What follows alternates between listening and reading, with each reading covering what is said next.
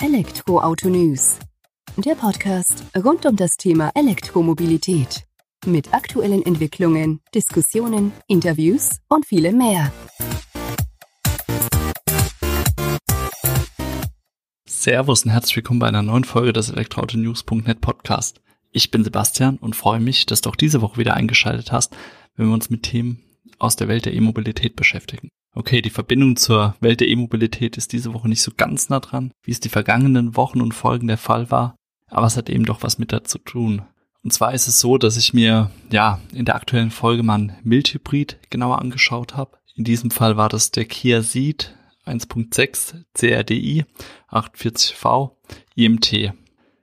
In der aktuellen Folge möchte ich eben über meine Erfahrungen mit dem Fahrzeug berichten und aufzeigen, was es mit Mildhybriden auf sich hat, wo der Unterschied zu einem normalen Hybrid bzw. Plug-in-Hybrid liegt, ob man es als Teilzeitstromer durchgehen lassen kann, ob er von Umweltbonus, Innovationsprämie und so weiter auch gefördert wird oder berücksichtigt wird und welchen Vorteil er zumindest gegenüber einem Verbrenner bzw. klassischem Diesel mit sich bringt. Da war ich hier auch ganz dankbar dafür, dass sie mir eben dieses Testfahrzeug zur Verfügung gestellt haben, damit ich da einfach auch mit einem tatsächlich ein Fahrzeug die Erfahrung sammeln konnte in meinem Alltag und nicht einfach nur von angelesenem Wissen dann quasi diesen Beitrag oder diesen, diese Podcast-Folge hier sozusagen zusammengetragen habe. Das heißt, es wird immer mal wieder Bezüge zu dem Kia Mildhybriden geben. Ich ziehe den Vergleich zu einem Plug-in-Hybriden von Kia, auch ein X-Seed in dem Fall, also eine Modellvariante davon, die ich vor kurzem erst zum Test bei uns hatte und habe somit ähm, ganz gute Vergleichsmöglichkeiten, einen Plug-in-Hybriden mit einem Mildhybriden zu vergleichen. Und es schadet aus meiner Sicht überhaupt nicht, diesen Vergleich auch einzugehen. Wir werden das Ganze auch mal betrachten, wie sich das eben preislich auswirkt, ob ein Mildhybrid denn eben so viel preislich attraktiver ist als ein Plug-in-Hybrid. Und die Antwort vorweg ist er nicht, aber dazu eben gleich mehr. Bevor wir jetzt also fahrzeugspezifisch zugange gehen oder ja tätig werden, einfach mal vorab die Aufklärung, was es eben mit einem Mildhybriden auf sich hat und wo der Unterschied zu anderen Hybridfahrzeugen, Hybridtypen eben liegt. Festhalten lässt sich alle Hybridfahrzeugen ist gleich, dass diese durch eine Kombination aus Verbrennungs- und Elektromotor angetrieben werden. Im Vergleich zum Mildhybriden liegt der Hauptvorteil des Vollhybriden in der Tatsache, dass ihre beiden Antriebsquellen völlig unabhängig voneinander arbeiten. Das heißt, man kennt das von einem klassischen Hybrid bzw. Plug-in-Hybrid, dass man zumindest einen Teil der Strecke rein elektrisch fahren kann bei einem Mildhybriden ist es allerdings so, dass der E-Motor alleine nicht betrieben werden kann. Er wird lediglich genutzt, um den Benzinmotor beim Beschleunigen und im Fahrbetrieb zu unterstützen. Also um es ganz deutlich zu sagen, deren E-Motor von Mildhybriden ist nicht in der Lage, das Fahrzeug alleine zu, anzutreiben. Bei einem Hybriden bzw. Plug-in-Hybriden ist dies anders. Hier kann der reine E-Motor das Fahrzeug je nach Akkugröße und Effizienz bis zu 60 Kilometer rein elektrisch nach WLTP fortbewegen.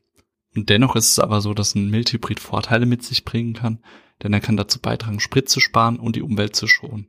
Hierzu lässt sich in Folgendes in Kürze eben festhalten. Ein Mildhybrid trägt dazu bei, dass etwa zehn Prozent weniger Verbrauch generiert oder erschaffen wird durch die elektrische Unterstützung. Eine geringere Stromstärke ist vorhanden als bei einem Voll- oder Plug-in-Hybriden. Ähm, der Mildhybrid-Antrieb kann in Form eines integrierten oder riemengetriebenen Startergenerators als Elektromotor erfolgen und er bringt ein erweitertes und komfortableres Start-Stopp-System mit sich. Also kann man sich die Frage stellen, was also macht eigentlich der Mildhybrid-E-Motor? Und in dem Fall ist es so, dass er als sogenannter Startergenerator fungiert, der dem Verbrenner bei der Arbeit hilft. So ist dieser in der Lage, für kurze Zeit etwas Kraft beizusteuern, in der Startphase des Verbrenners oder des Dieselfahrzeugs eben.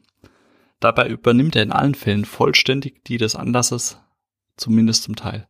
Der Fahrer merkt davon fast nichts, der Startvorgang fühlt sich an wie der Gangwechsel einer flinken Automatik. Der Startergenerator an sich lässt sich an unterschiedlichen Positionen des Autos platzieren. Kia und Hyundai setzen hierbei auf einen sogenannten Riemen-Startergenerator, der wird auch abgekürzt mit RSG. Dieser nutzt die Lücke, die die fehlende Lichtmaschine hinterlässt, von hier aus wird der Startergenerator über einen Riemen mit der Kurbelwelle verbunden, daher auch der Name natürlich. Vorteilhaft ist hierbei die Tatsache, dass er sich in bereits bestehenden Motortypen einsetzen lässt. Die Spriteinsparungen sind im Fall eines Mildhybriden natürlich nicht in der Höhe eines Plug-in-Hybriden oder Hybriden anzusetzen. Im Gegenteil, die Entlastung wirkt da eher gering. Im Fall des Mildhybrid-Systems von Kia rechnet man mit ungefähr 10% weniger Verbrauch durch die elektrische Unterstützung des äh, Multi-Hybrid-Systems. Doch dazu jetzt auch gleich nachfolgend mehr. Denn Kia hat sich im April 2020 entschieden, alle Diesel mit Mild-Hybrid-System auszustatten. Aus gutem Grund eben auch. Und warum der Grund eben ein guter ist, das wollen wir uns natürlich auch anschauen und schauen uns jetzt dann nachfolgend auch mal unseren Testwagen ein wenig genauer an, um da auch einen Vergleich zu ziehen. Ende April 2020 ist also die Entscheidung bei Kia gefallen, dass man alle Seed-Varianten oder alle Seed-Diesel-Varianten künftig mit einem 48 Volt Mild-Hybrid-System ausstatten möchte. Dies galt eben auch für meinen Testwagen, den Seed 1.6 CRDI 48V IMT. Jetzt weiß man auch, für was das 48V steht, eben für diese 48 Volt. Der kam in der Außenfarbe Blue Flame und der Ausstattungslinie Spirit Anfang Dezember zu mir und war dann für gut zwei Wochen Gast. Von der Leistung her einfach, dass man das einordnen kann, bringt er 100 kW, also 136 PS mit sich und somit wenig mehr Leistung als die Einstiegsvariante, die es vom Seed auch gibt. Die bewegt sich bei 84 Kilowatt und 115 PS. Der Mild-Hybrid ist für die gesamte Modellfamilie, zu der neben der Seed, Seed Sportswagen und X-Seed auch der Shooting Brake Pro Seed gehört, Standard. Das kann man so festhalten. Das Ganze habe ich mir jetzt natürlich auch mal preislich angeschaut. Im Detail ähm, in den Shownotes verlinkten Artikel natürlich auch. Jetzt einfach mal hier die Endsumme und der Grundpreis, der Grundpreis beträgt inklusive 16% Mehrwertsteuer 26.991 Euro ungerade. Mit der Sonderausstattung, zu der eben das Lederpaket, Navigationspaket und Technologiepaket gehört hat, sowie die Metallic-Lackierung, sind wir dann mit Mehrwertsteuer bei knapp 29.975 Euro gelandet. Was man jetzt direkt festhalten kann, Umweltbonus, also Kaufprämie für E-Autos beziehungsweise die Innovationsprämie kann bei Mildhybriden nicht in Abzug gebracht werden, weil er eben auch nicht von außen geladen werden kann, wie das bei einem Plug-in-Hybriden der Fall ist. Was man jetzt hier wunderbar mit reinbringen kann, weil wir ihn eben bei uns ja vorständig hatten sozusagen zum Testfahren, war der Plug-in-Hybrid Kia X-Ceed 1.6 GDI PHV DCT in der Ausstattungslinie Spirit den hatten wir eben auch da. Und jetzt will ich auch einfach auch mal den Vergleich ziehen, preislich gesehen. Das heißt, ich habe mir da auch den Listenpreis genommen. Das waren eben damals noch 37.290 Euro mit 19% Mehrwertsteuer. Hab den mal runtergerechnet, hab den, ja, die, den Umweltbonus Innovationsprämie abgezogen, hab dann den neuen 16-prozentigen Mehrwertsteuersatz draufgerechnet, um einfach zu sehen, wo wir landen. Und wir sind dann gelandet bei einem Listenpreis mit 16% Mehrwertsteuer, nachdem man die 7.500 Euro Umweltbonus Innovationsprämie abgezogen hat, von 27.650 Euro ungefähr. Jetzt steht natürlich der Vergleich zum Mildhybriden an. Und da bewegen wir uns bei einer Differenz von nur knapp 658 Euro zugunsten des Mildhybriden. Das heißt, man hat einen vergleichsweise geringen Aufpreis, also unter 1000 Euro, um einen richtigen Teilzeitstromer auf die Straße beziehungsweise auf den eigenen Parkplatz zu bringen.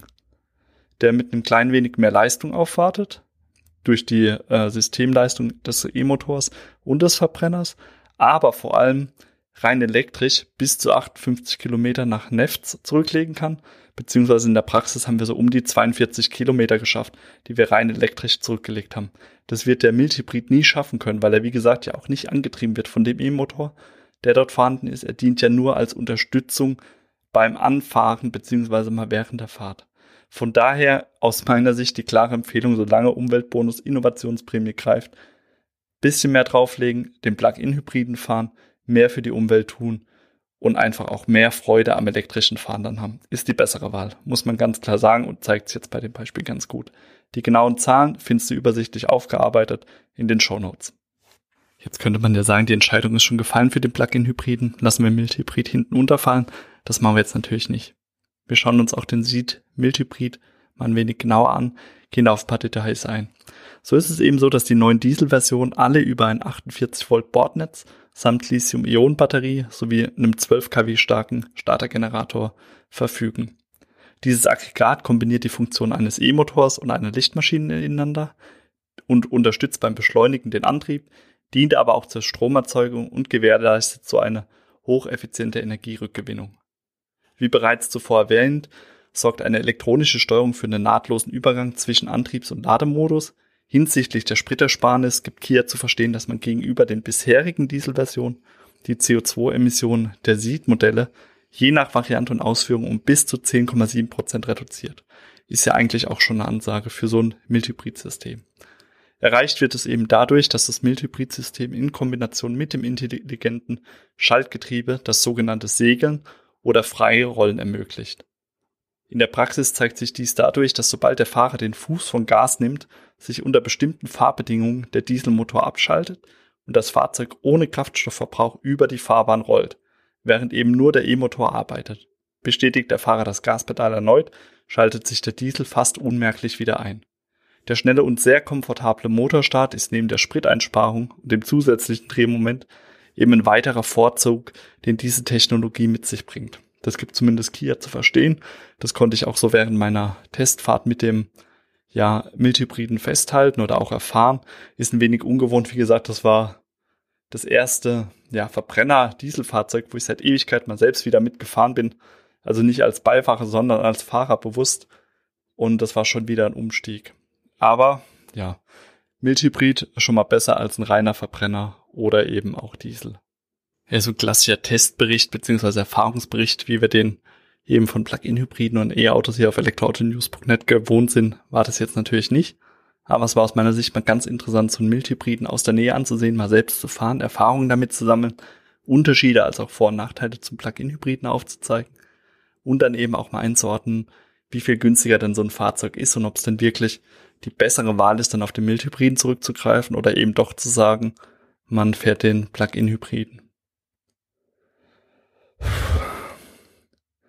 Und zum aktuellen Zeitpunkt, an dem mit dem Auslauf der Förderprogramme bzw. staatlichen Subventionen noch nicht zu rechnen ist, sollte man davon ausgehen, dass der Plug-in-Hybrid die bessere Wahl ist. Das haben wir jetzt auch hier in dem Rechenbeispiel aufgezeigt, dass man doch nur ja, im Vergleich zum Fahrzeugpreis geringfügig mehr drauflegen muss, um dann doch einen richtigen Teilzeitstromer sein eigen zu nennen.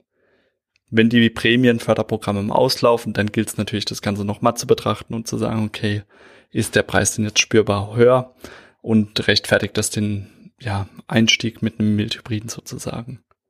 Aber ich gehe auch davon aus, dass spätestens zu dem Zeitpunkt, wo diese ganzen Förderprogramme mal auslaufen werden, der Mildhybrid nicht mehr die Ausnahme, sondern eher die Regel sein wird, weil er natürlich auch den Herstellern dazu verhilft, die CO2-Ziele zumindest ein Stückchen leichter zu erreichen, wenn man dann eben 10,7 Prozent in dem Fall von Kia maximal einsparen kann an CO2-Emissionen.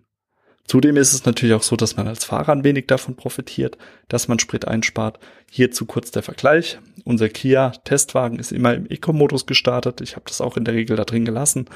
Bin nach gut 620 Kilometer Testfahrt, die sich über Stadt, Land, Autobahn gezogen hat, bei 4,9 bis 5,1 Liter pro 100 Kilometer gelandet. Kia gibt das Ganze mit 3,9 bis 3,7 Liter pro 100 Kilometer an. Allerdings natürlich unter ganz anderen Testbedingungen. Von daher muss ich zumindest sagen, im Vergleich zu einem klassischen Verbrenner- oder Dieselfahrzeug war ich recht zufrieden mit den Erfahrungen, die ich mit diesen Mildhybriden eben gesammelt habe. Muss aber auch ganz klar sagen, dass der Plug-in-Hybrid von Kia für mich die vernünftigere Wahl wäre, weil ich auch einfach sage, hör zu, preislich lege ich ja nichts drauf. Da komme ich, also geringfügig mehr.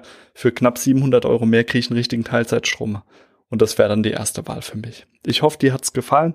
Ich hoffe, du konntest einige Eindrücke von Mildhybriden bekommen, dass du ein bisschen was darüber gelernt hast, dass du dir das jetzt auch was sagt, wenn du darüber darauf angesprochen wirst sozusagen. In dem Artikel, der in den Shownotes verlinkt ist, gibt es noch mehr Infos. Ich habe äh, auch Fotos von dem Testfahrzeug mit reingepackt, dass du es dir einfach auch mal ansehen kannst und freue mich einfach über deinen Kommentar unter dem Artikel ohne positive Bewertung bei iTunes. Damit würdest du mir sehr helfen. Vielen Dank im Voraus. Habt eine schöne Zeit. Bis dahin. Ciao.